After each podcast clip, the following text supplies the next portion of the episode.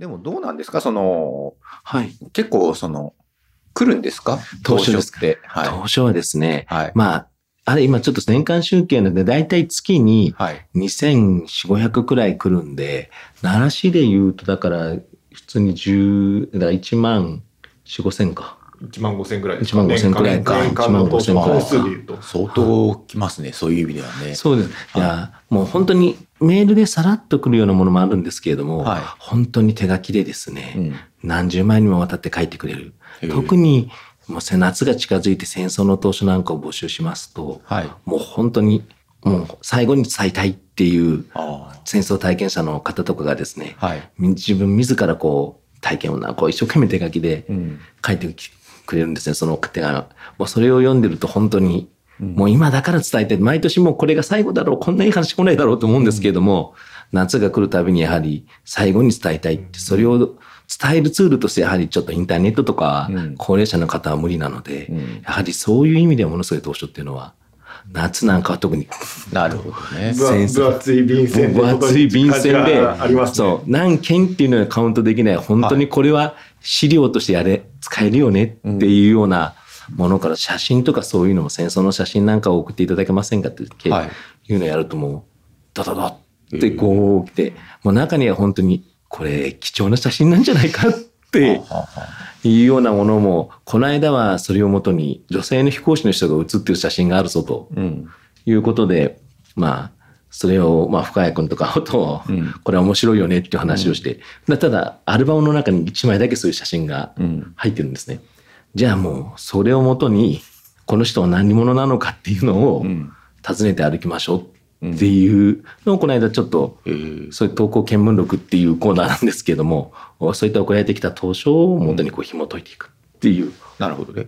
じゃあその投書をもとに、そこの投書を送ってくださった方のところに記者派遣してみたいなのっていうのは、やっぱあるんですか？やっています。えー普段の投資だと、あの、電話で確認して、はい。内容を、あの、大体送ってくれた内容、ほぼそのままだったり、少し手直しはするけれども、大体送ってくれたものをベースで、あの、載せるのが、大体当初の、通常の当初の回なんですけれども、それとは別に当初をきっかけにですね、投稿見聞録っていう形で、うん。その日のいあの紙面全部を使って、うん。そのそのテーマを深掘りするような形で、私もあの以前担当したのが、あの、実家を畳む時に VR で残したいっていうような、結構30代の方だったんですけれども、もう田舎の実家が両親しかいなくて、まあ、いずれその亡くなるか、介護施設とかに入るってなった時に実家畳むのは寂しいから、あの、そしたらなんか VR とか 3D で残したいっていう話をされてた方が、ちょうどその方は東京都内の方だったので、うん。あの、直接お会いもしましたし、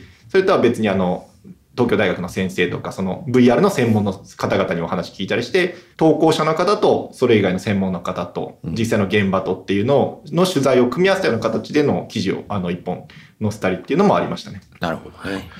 まあ、確かにそのもう戦争の記憶とかっていうのは、まあどうやってそのアーカイブしていくかっていうのは、これまあその新聞社だけの問題じゃないですもんね。この日本全体の問題なんで、そうですね。特にその中でうん、新聞社の投稿欄が果たす役割というのは非常に大きいと思います。うんあの、僕らが従来夏支局や、あまあ、本社に上がってですけれども、夏に取材をするときに、じゃあ誰に取材をすればいいんだ？でも戦争体験、どんな体験を持っている人がどこに住んでいるなんていうのは正直わからない。うんまあ、聞いたって有名な人はもういるんですけれども、でも本当に今だここと喋りたい。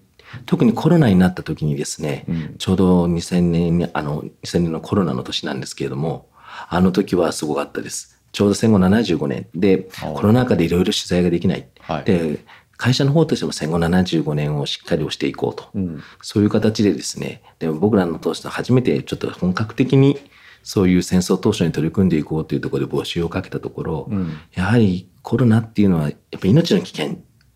僕らがでも、まあ、僕や深谷君の世代にとっては、まあ、東日本大震災もそうだったんですけれども、ん。明日どうなるかわからないっていうのを感じる、そういう瞬間だったと思うんですね。で、やはり投稿者の方々も皆さんそういう気持ちを持っていらしたのか、うん。最後に伝えたいということで、ものすごい多くの投稿がドッとやってきてですね、うん。そこからそういうインタビュー形式を新会見して本格的にやっていこうとうん。いうので始めたんですけれども、そういうのを掲載してからはやはり定期的に、毎年も本当に先ほども言ったんですけれども、これ以上のものはないんじゃないかって思うんですけれども、その年はその年でやっぱり、はぁっていうような、ね。それはやはり新聞社が今まで培ってきたブランドとそういう信頼があってこそ、うん。その読者からお願いしますというふうに送っていただける。変な言い方ですけど、僕たちが探しに行くんじゃないんですよね。うん向こうから送ってきてくれるっていうちょっと不思議なセクションなんで、うん話を聞きに行ったり新しいものを聞きに行くのではなく、うんもう自分たちが知りたいっていうようなものをもうと送ってきてくれる。うんでそうだってそういうところなんで、そういうコンテンツをちょっともうちょっとちゃんとうん活かして、先ほどおっしゃっていただいたようにアーカイブ的なものにもうん。なんかしていけたらなというのを今考えて、そうですよね。ちょうどそういうそうですねコロナによってうん。いろいろウェブ版を作ったり、うんそういう作業の工程っていうのも見直したりしてですねこれはまあこのまま終わるのではなくて、うんなんとかつなとかつなげていくべきものなんじゃないかということで、んんいやそうですよ。はい。この新聞社のね、この古い組織の縦割り批判になるかもしれないですけどもそういうあの投稿って貴重なそはい。の投稿ですよね。はい。その世論調査部だけじゃなくて例えばその社会部とシェアして社会部の記者にも取材行ってもらうとか、そういうのってしてたりするんですか、あのー正直そこまでマンパワーが足りていない部分も、そのバッと600通とか来るのを仕分けしていって、はいその変な言い方ですけど、募集をかけて2週間ほどでもううん終わってしまうそのその夏のシーズンというか、そのうん戦争をみんなで書いていく。だからやはり社会部とか、とかそういうのだと、もうちょっと前から欲しい。うん取材をして始めたいので。だからその来年用に取材すればいいじゃないですか。す。まさに今それをはい資料作りをみんなでデータベースをやろうよということで、はい。ただ、その使うにあたっては向こうは僕らに切り向けっていうことで送ってきていただいているので、うん。それを他のものに使うっていうのはまた再度説明し直していかなきゃいけないので、まあそうでね。そんなはい。個人情報保護の観点とかではい。も今、その厳しいので、うん。やっぱそういうのをちょっとクリアしながらデータベース化していって、うん。やっぱこういうのは僕らには取材にはいけないけれども、うん。地方支局やそういったところで取材してもらえないかっていう。ですよね。そうなんです。実際戦争じゃないテーマであれば、うんあの、千葉でしたっけ？そうそう。あの、支局にで取材してもらって、あの、と宇都宮もそうだったね。宇都宮でしたっけ、うん。あの、鍵盤にその投書、あの、くれた人に直接取材してもらって、うん。あの、支局から、あの、地域版に載せてもらったようなケースもあるので、あの、実際にそういうのはできると思うんですけれども、うん。ここであの、戦争体験になると、あの、それこそ夏の特集でも、あの、投稿者を訪ねてっていうコーナーで、その、投書をし送ってくれた人への直接インタビューで、うん。もうそれこそ全国出張して、あの、この夏で言えば5回連載でしたかね。うん。あの、そういうのに載せるんですけれども、やっぱりその、送ってくれる人も、いざインタビューを受けるとか、うん。直接聞かせてっていうと、やっぱり戸惑われる方も実は多くてですね、うん。あの、ちょっとそこまではっていう方もいるので、はい。なかなかそこは丁寧にやっていかなきゃいけないのかなと。はいあの、直接取材しても大丈夫ですか、うん。あの、どこまでのお話をしてもらえますかっていうところも、どうしてもあの、心に負った傷を掘り下げる作業になるので、うんそうすると、なかなか扱いは簡単ではないんですけれども、なるほどね。一方で、じゃあ遠方でなかなか我々はいけないけれども、うん。現地の記者ならいけるんじゃないかっていうケースとかはあるので、うん。そこは今後かなり幅広くやっていけるんじゃないかなっていう、うん。あの、可能性の部分は感じてるんですけど。変な言い方ですけれども、コロナ禍とかそういうのを通して、自分たちがやってきたことの価値っていうのを僕らがようやく今、うん。こういうのをちゃんと、実はのちゃんアーカイブ化していったり、全体で共有できるまま共有していくっていうことが実は大切じゃないかなということを、うんまあ、そこに向けて日々の作業もいろいろたくさん、他に選挙が始まれば選挙の準備もしなければいけないので、人をうまいこと割いて、そういったものをちょっと全いろいろ協力していけるかっていうのを、今、ご相談しながら進めていきたいなというところでやってるところ。ね。この新聞の投書って実名なんですね。すはい。まあそういうのがやっぱりこの、ねか意味があるというか価値があるというか、はい。私もあの知らなかったんですけども、そうです。さっきちょっと調べて知ったんですけど、あの実名であるっていうことは新聞社の投稿図書欄のうん一番のポイントだと思っています。うん。あの誰かがなんとなく言ったものではなく、ん。やっぱり名前を載せる。であの変な言い方ですけども、ああの大体住んでるところのあの県庁所在地あの、まあ、市町村名くらいの載せると、うん。で年齢も載せると。それはまあある程度場所によって分かってしまうわけですよね。うんでもだからこそ僕らの方としてもですねその投書についてはそれによって投稿者の方がなんか間違ったことを書いて大きな不利益を被らないかと、そういったことも含めて投稿は載せるんですけれどもその投稿が間違っ正しい情報なのかどうなのかということについてはものすごい取材をします。はい。なのでそのその自僕らもちゃんと自信を持ってこの投稿については、うん。間違ったデマや間違った事実認識というかですね、そういうものに基づいているものではない。っていうのを確認してあの主義主張はいろいろあるので、うん。それは僕らの方で止め止めることはないんですけれども、ん。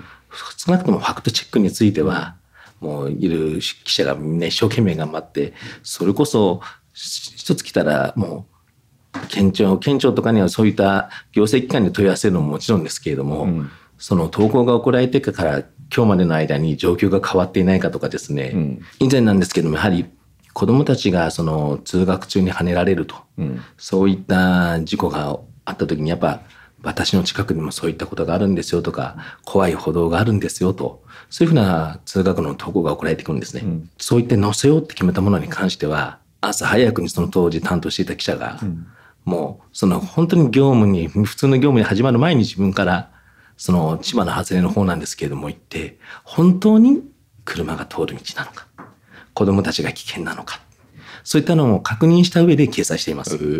大変ですね。大変です。あの私も世論調査部で当初っていうのをし、あのに触れるまで、それこそ私も正直ごめんなさいあの当初欄をそんなに真剣に読む方ではなかったんですけれども、うんうんあの来て初めて知ったのがその一見もなんか当初ってその投稿をまあもちろんあのえっ、と言葉の間違いとか、うん。あの誤字脱字とかうん。デニオ派みたいなのを直して、そういう検索をして載るっていうのはまあイメージしてたんですけれども、そうじゃなくてその投書を送ってくれた人に必ず連絡を取ってある種そこで一回取材を挟むっていうのをうん。全部についてやってるって知らなくてですね、あの、それこそそのおはがきが載ってるコーナーなのかなっていう雑誌とかでもありますけど、はいはい。そういうものなのかなって思ったら、ちょっとそことはなんかイメージが違ったんですよね。絶対に投稿者に連絡を取ってうん、話を聞いて、なんでこの投書をこういうふうに書いたのか、うん。まあそのなんでっていうのは、そのどういう背景とか、どういう出来事、どういうきっかけがあって、そういうふうなことを思ったんですかとか、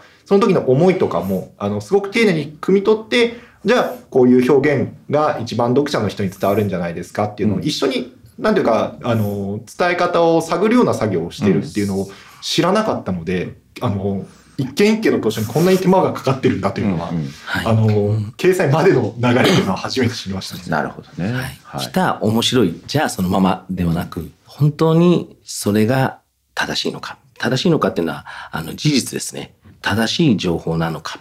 でそれによって投稿者が間違った不利益を被らないかっていうのを僕らはまあすごいそれだけは絶対守らなければいけない、うん。でそれをもとにやってるのでまあいろんな意見は正直出ています、うん。でもそれについてはまあ事実は必ずファクトチェックはしているという、そういう自信を持って出してる紙面なんで1日5本6本なんですけれども、うん。まあただかけてる労力はそれなりに。まあそうですよね。うん。はい、先ほどの戦争当初なんかで言うと本当に皆さんうろ覚えなんですね記憶が。まあそうですよね。そうすると本当に短い当初なんですけど、うん。そこでそれが起きたのか。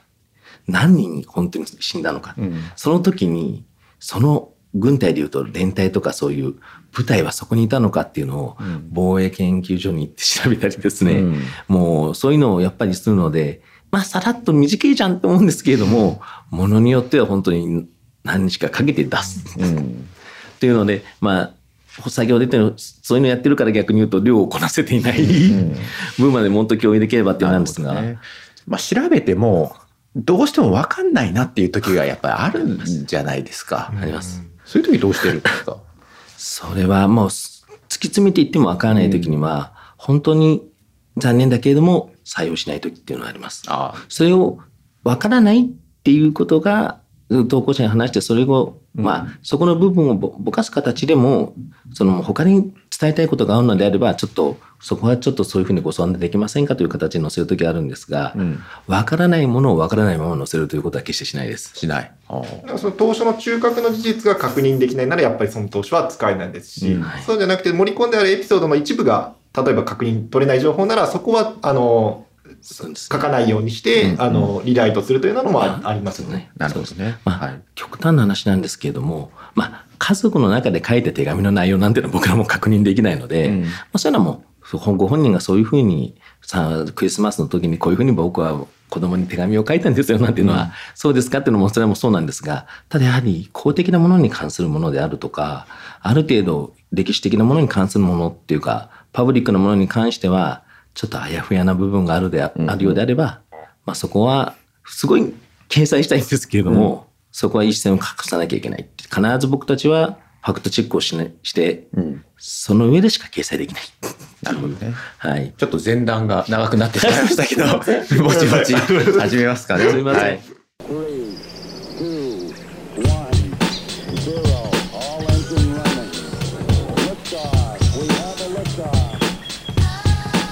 読売新聞ポッドキャスト新聞記者ここだけの話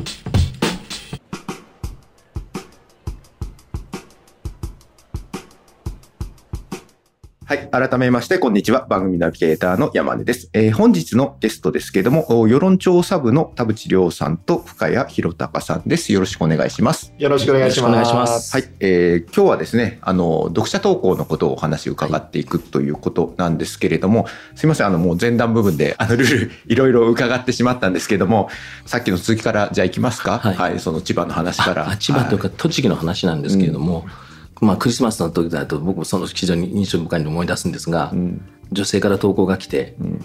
あの自分の娘が生まれてお母さんがすごいそれを喜んでクリスマスの日にプレゼントを届けに来てくれたと、うんそして帰る途中に交通事故になって亡くなってしまったんですね。うん。でそういったことを書いてあって、まあ、クリスマスの日その日がすごいもうお母さんもずっと働いてたのを、うんこれからちょっとセーブして孫と一緒に遊びたいねなんていうことを言いながら言ってたのがそのまま亡くなってしまったと。うん。それをこう担当の記者にちょっとこれをこの送られてきた投書をちょっと厚みの投書で書いてみないかと。で彼はそのちゃんと送ってきた投稿者の方にお話ししてそういった死亡したそういう交通事故があったっていうのもちょっとちゃんといろいろ確認してその上でですねまあ僕に、まあ、当時でであんまりデスクだったんで、うん。来て「いやこれは短い投書での終わらせるものじゃない」と。できればこういった交通事故っていうのはやはりなくさなきゃいけないし、そういう思いってそのおお孫さんが愛されてたんだっていうそういったのをちゃんと残しましょうということでですね当時の栃木の宇都宮支局長にうん。ご連絡取ったところよし分かったと。うん。そうするとちょっと時間はかかったんですが、やっぱ鍵盤の頭でもうこの投稿自体を投稿者の方にも連絡を取って、うん当初という形ではなくて、ううんちの会社の方で一回取材させていただいていいですかという了解をいただいてその上で支局の方にうん。相談してその投書をもとに記者がうん。できればそういったことを積み重ねていってやはり投稿者の方が、まあ、僕らもそうなんですけども自分の名前や住所や年齢まで入れて、うん何かを知らない人に送るっていうのはうん。ものすごい勇気がいるっていうか何かのきっかけがないと。まあ最近はね特にねはい。そうですよね、まあ昔だったらねちょっとハードル低かったかもしれないですけども、そのそうですね。送られてきた方も本当に20代30代になったばっかりの女子の方です。けど、やはりもう特に若い人であればそうなんですけれども皆さんそういういろんなハードルを超えて寄せられてきてるものなんだ。うん。っていうことは僕らもすごい感じているので、うん。そういうのをできるだけだから紙面に載せるのも載せきれなかったものも含めてうん。何とかしたいなって。だからまあ、本当に、責任は重いですよね。それだけのものが送られてきてるってそうですね。ことですね。まあ、本当にいいものは送られてきます。なるほどね。で、まあ、先ほど来からね、はい。あの、私らのその、当初当初っていう簡単に言ってますけれども、まあ、新聞にね、その当初があるっていうのは、まあ、一応、まあ、僕もね、もう新聞社の末席にいる人間なんで、まあ、知ってはいるんですけども、そこまでね、正直なこと言うと申し訳ないですけども、その真剣になんかその当初のページを読んでるかと言われると、まあ、読んでないんですよ。はっきり言うと。ごめんなさいですけども。この当初っていうのはどういう歴史があるんですか？えっと、私も世論調査部に来て初めて知ったぐらい、先ほども言ったように、はい。あの、ずっとその投手欄のウォッチャーではなかったので、うんうん自分が業務として携わるようになって初めて勉強したんですけれども、うん。実はあの読売新聞長官、今何ページですかね、30ページ超、うん。あのあって、まあ広告も含めてですけれども、あの、たくさんあるページの中で、コーナーとして一番古いそう。創刊時にはい。もうこう投資を送ってくださいっていう募集をかけてるので、ももちろんあのニュースを伝える新聞っていうのははい。創刊時からあの変わらないので、はい。あのニュースが日々載ってるっていうのは当然一番古いっていう意味はそうなんですけども。そのこそ創刊っていうのはいつ創刊したんですか？1874年の11月2日が読売新聞のはい。創刊号、じゃあまあ大体まあ150年ぐらい前ですよね。はうい。明治7年だですね、その当時の新聞って言って今みたいに何ページもあるものではなく、うん。本当に裏表 1, 1ページだったり 4, 4ページくらいの本当に柄番釣りみたいなものだったらしいんですね。えーはだからそうい。う質でしかもこう写真なんかもう本当ないので、うん。もう文字だけがぎっしり こう、うはい。本当にこう新,、新聞文字の新聞っていうそこの創刊号のコーナーに、うん。一応僕らがもう見て把握してなかったその投稿を募集しますと皆様の声をと。そして6日からその送られてきた当初が掲載を始まっていってるのへで、まあ言い方ないんですけど読売新聞の歴史とともにはい。歩んでいるコーナー。そうですねなるほどね。コーナーの名前はいろいろ変わってるらしいんですよはい。はい。もうものすごい名前の変わり方はしていくので、うんまあ本当に戦前だったら一番最初が当初という漢字に、えっ、とルビで寄せ踏みというそうだねだと。まあ、逆に今風なのか。まあ当て字。当て字です。そうですね。あの歌詞に出てきそうな感じですけれども、というのところからいろいろはがき集ですとか、そうだね。叫びっていうのは戦後直後ですか？そう途中残馬券あ残馬券ってなんだよっていう格闘ゲームに出てきそう。切る馬の剣でえ？ー、切る馬。あはい。残馬ですね。はい。はい。ね戦時中とかなんですか？ねそのいや明治大正くらいかなへー残馬券っていう。世の中を切るっていうそういう意味だと思う。で戦中いろいろあってその後戦後直後に叫び叫びになってその叫びから気流に変わったんだけ？どそうですね。視野ってのもあったようなうんまあ叫びっていうのもなんとなくね、あ時代を感じますよね。そうです1945年戦終戦直後に一回変わってるんだよね叫びになって、46年の7月に現在の気流となってから。だから1946年ね。そうですね。はいなんで気流と名前が変わってからも相当長い。まあ長いですよね。ちなみにこれなんで気流っていう名前になったのかわかります？い。やいろいろ諸説あって。諸説。いや、諸説っていうかなんかもう、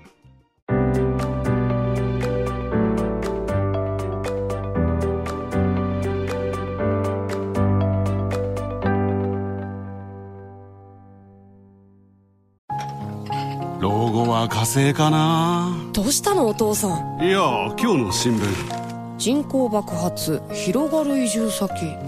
私だったらハワイかな。無難だな。新聞がある。話題がある。お試し読売新聞。ネットで簡単。まずは無料でいろいろ諸説あって私ない。んです 諸説。いや、諸説っていうかなんかもう、当時の編局長が決めたんだっていうはい。意見もあれば、なんかその世の中の流れ流れとかそういったものを、なんかそういったのを伝えるっていう、なんかいろいろあったらしいんですけれども、うん。もう僕もここ来てもう5、6年ちょっと経つんですけれども、はい。いまだにその、何回かずっと取材取材はしてるんですけど、明確な回答がないんですよね。それこそ戦争体験者以上にたどり着くのが大変な歴史かもしれないですけどね。76年前にうん決定権を持ってた人間っていうと、だもっと会社の歴史とか本当に調べて調べて調べまくったらうん出てくるのかもしれないのかな。じゃあこのそのどうしてまたこの気流っていうその題になったのかっていうことなんですけども、はい結局はまあその辺はもう分からずじまいっていうところなんですか？その7月10日の紙面には「解題の言葉」というはいタイトルで短くですね、はいまあ、あのこれまで「叫び」という形で載せてきましたけれどもうん。あの紙面を刷新して、えー気流に解題しますという案内が短く載っているなるほど。だけであって事実を伝えるだけですね、はい。お知らせだけしか載ってないみたいなので、なぜ気流なのかまでの説明はは書いてないですね。なさそうですね。はいなるほどね。わかりました。じゃあまあ、まあ、なぜ気流になったのかはわかんないですけども、まあ、その気流っていうのが生まれて、まあ今もそれが続いているということなんですね。そうですねはい。でもその、まあ、読売新聞だと他にもですね、質問に回答するみたいなのっていうのはいくつかコーナーあると思うんですけども。そうですね、はい。あの特に有名なコーナーだと人生案内とかは、それこそあの前の首相の菅さんなんかもうん。そこを愛読さされてたっていう話も出てるぐらい、うん。まあ、あの場合は人生相談が寄せられてきて、うん。ちゃんと回答者があの1個の相談に1人の回答者が答えるっていうスタイルで、あそこもあの当初のコーナーですし、うん。それ以外にもあのお子さんとかあの保育園の先生幼稚園保育園の先生から、あの寄せられるあの子どもの歌というようなコーナーですとかあのいろんな当初欄はうちの読売新聞の,、あのキー欄っていうのが欄としてはあるんですけれども、それ以外にも読者投稿のコーナーっていうのは結構あるんですよね、紙面の中で、なるほど。まあ、その中の一番最古参ではあるというなるほどね。立場ではありますね。あとうちの場合はあの回答とかはないので、はい基本的には当初がそれこそあの深掘りするような取材の特別編でない限りは、うん。その人が送ってきた当初が一本乗ると。なるほどね。今ちょうどあの菅さんの名前も出てきましたけども、その過去のですね、まあ当初のまあ回答っていうんですかね、まあそういううんで、なんか面白い回答みたいなのがあったりするんですか？あの私も当初欄あのそんなのが載っていたんだというのは驚きだったんですけれども、えー1972年はい。時の総理であるはい。田中角栄さんが、はあ、はあはえー皆さんの当初にお答えしますという形でですね、はいあの返答の形で、えー文章を寄せてくれた、まあ、それが掲載になったとい。いうことがあのあったそうです。はい。はい。えーその事前に、えー、と背景田中総理というような形でですね、まあ、いろんな、あのー投資の投稿、あのーを募集しましてあ、じゃあ、その時特別に、その、まあ田中角栄当時総理向けに、そうですそうです、特集みたいな。はいはい。まあ、今も珍しいことではなくて、はい。例えばあの政治に注文だとか、うん。今の政府与党に注文みたいな一言みたいな。そういうテーマを募集するっていうことはあの結構やるんですけれども、うん。この時は総理へのあのそういうメッセージを募集しまして、ええ。でいろんなものが載ったんですが、はい。それこそ公害問題とか物価、まあ、今に共通する問題ですよね。はいはいはい。教育とかいろんな政治資金の問題どうなってんだみたいな話とか、いろんな投書が来た中でいろんな方の投書という形で載せたんですけれども、それに対する回答という形でですね、はい。その田中角栄総理が、うん。あの返答を寄せてくれまして、はい。まあ、皆さんにお答えしますと、はい。であの全部がすぐに解決できるとは言わないけれども、うん。えーどの問題に対しても正面から取り組んで早く解決できるものと時間がかかるものと明確に分けて、えー皆さんに実行して回答していくことをお約束しますというようなうん。力強いメッセージを寄せてくれたことがうん。あったらしいんですよ。うん。だから、ある意味では田中角栄さんの投書が載ったみたいな。うん。結構すごいですよね。ね。これ面白くてですね、うんこの後田中大也、まあ、総理が乗っかって、うんまあ、わ湧いて、次に同じ閣内の、もう、文科文大臣の稲葉さんに言おうということで、また、稲葉文部大臣に言っての、その、いや、いやって言ってたら、稲葉文部大臣から、背景の文部大臣殿ってやったら、稲葉文部大臣も答えてくれたんだと思うんだよな。で、この後その背景シリーズが厚生大臣殿って言って、環境長官殿ってやってって 郵政大臣殿。で、最後に三木総理大臣で終わるんでね。田中角栄が消えたなるほど三木総理大臣に似てて、この背景シリーズっていうのがあって、それにお答えしますを何人かがしてくれてるはずなんだよね。へえ。なその変な言い方ですけどなかなかないまあトランプ大統領にツイートしたらツイート返してくれるみたいな感じの古い形だけど。そう、うん。なかなかそんな公の場で自分がこう思うっていうのを言ったことに対して、うん。パブリックな人が返すっていうのはなかなかない。確かにね、まあ当時はね、SNS がなかったから、今だとね、有名人でもはい。総理大臣でもね SNS が発生することはありますけどね。昔はそういう意味ですごい面白い、まあ、本当明治や大正昭和の初期の頃かな、うん。やっぱ本当にこう皆さんがなんで電気電気料金こんな風になるのとか、うん。そういういろんなちょっと日々の疑問に対して本当に役人が答えたりその専門家がうん。その回答を出すのに言ってくるんですよ。それをまたその回答として載せるとそれに対して意見が来てみたいな、うん。そういう一つの当初からクエスチョンからこう回答アンサーがこういながら、うん。もう56個くらいこうつながっていくようなそういったなあ昔は本当にこう Google で探すなんていうことも簡単にできないし、調べ物をするというか自分がわからないことを聞いたら誰かが答えてくれるっていう機能も、まあ当なるほどね初にあってそれは今でも実はあるなっていうふうには思っているんですけれども。ただまあさっきの田中角栄の回答でも、ふわっとした回答だな。あれは頑張りますってことですよ。そうですそうですそうですそうですそうです。そこはね、検討を重ねますみたいな感じかもしれないですけどね。はいまあまあそうですよ。だから今も変わんないですよ。そんな検討しますって言ってるのとかあるんですよ一方でなんかその実名でのキャッチボールがしかも一市民ですからうん投書を送ってくれるのは、新聞記者の記者会見じゃなくて読売新聞の記者からこういうふうな指摘があって、うんそれに対してまあ総理があの検討しますというわけではなくて、うん。一個人それこそねあの当時どういう方が乗ったのかちょっと調べてないですけれども、70代で無職で年金暮らししてるんだっていうようなおじいさんから、あの子育て大変で、うん。教育が心配でっていうお母さんから、うん。わかんないですけどね、うん。あのその一個人が自分の名前で書いてきた意見にうん。公式に総理大臣がうん。回答するというのはまあ貴重な機会だったのかなっていう気がしますね。でまあちょっとね今回の配信はここまでです。続きは次回配信します。読売新聞ポッドキャスト新聞記者ここだけの話。この番組ではリスナーの方からのお便りをいつでも大募集しています。お便りは概要欄にあるメッセージフォームのリンクからお寄せください。えーまた読売新聞ポッドキャストでは TikTok を始めました。TikTok の方からもコメントを募集しております。よろしくお願いいたします。今回も最後までお聞きいただきありがとうございました。次回の配信でもお会いできたら嬉しいです。お相手は読売新聞の山根でした。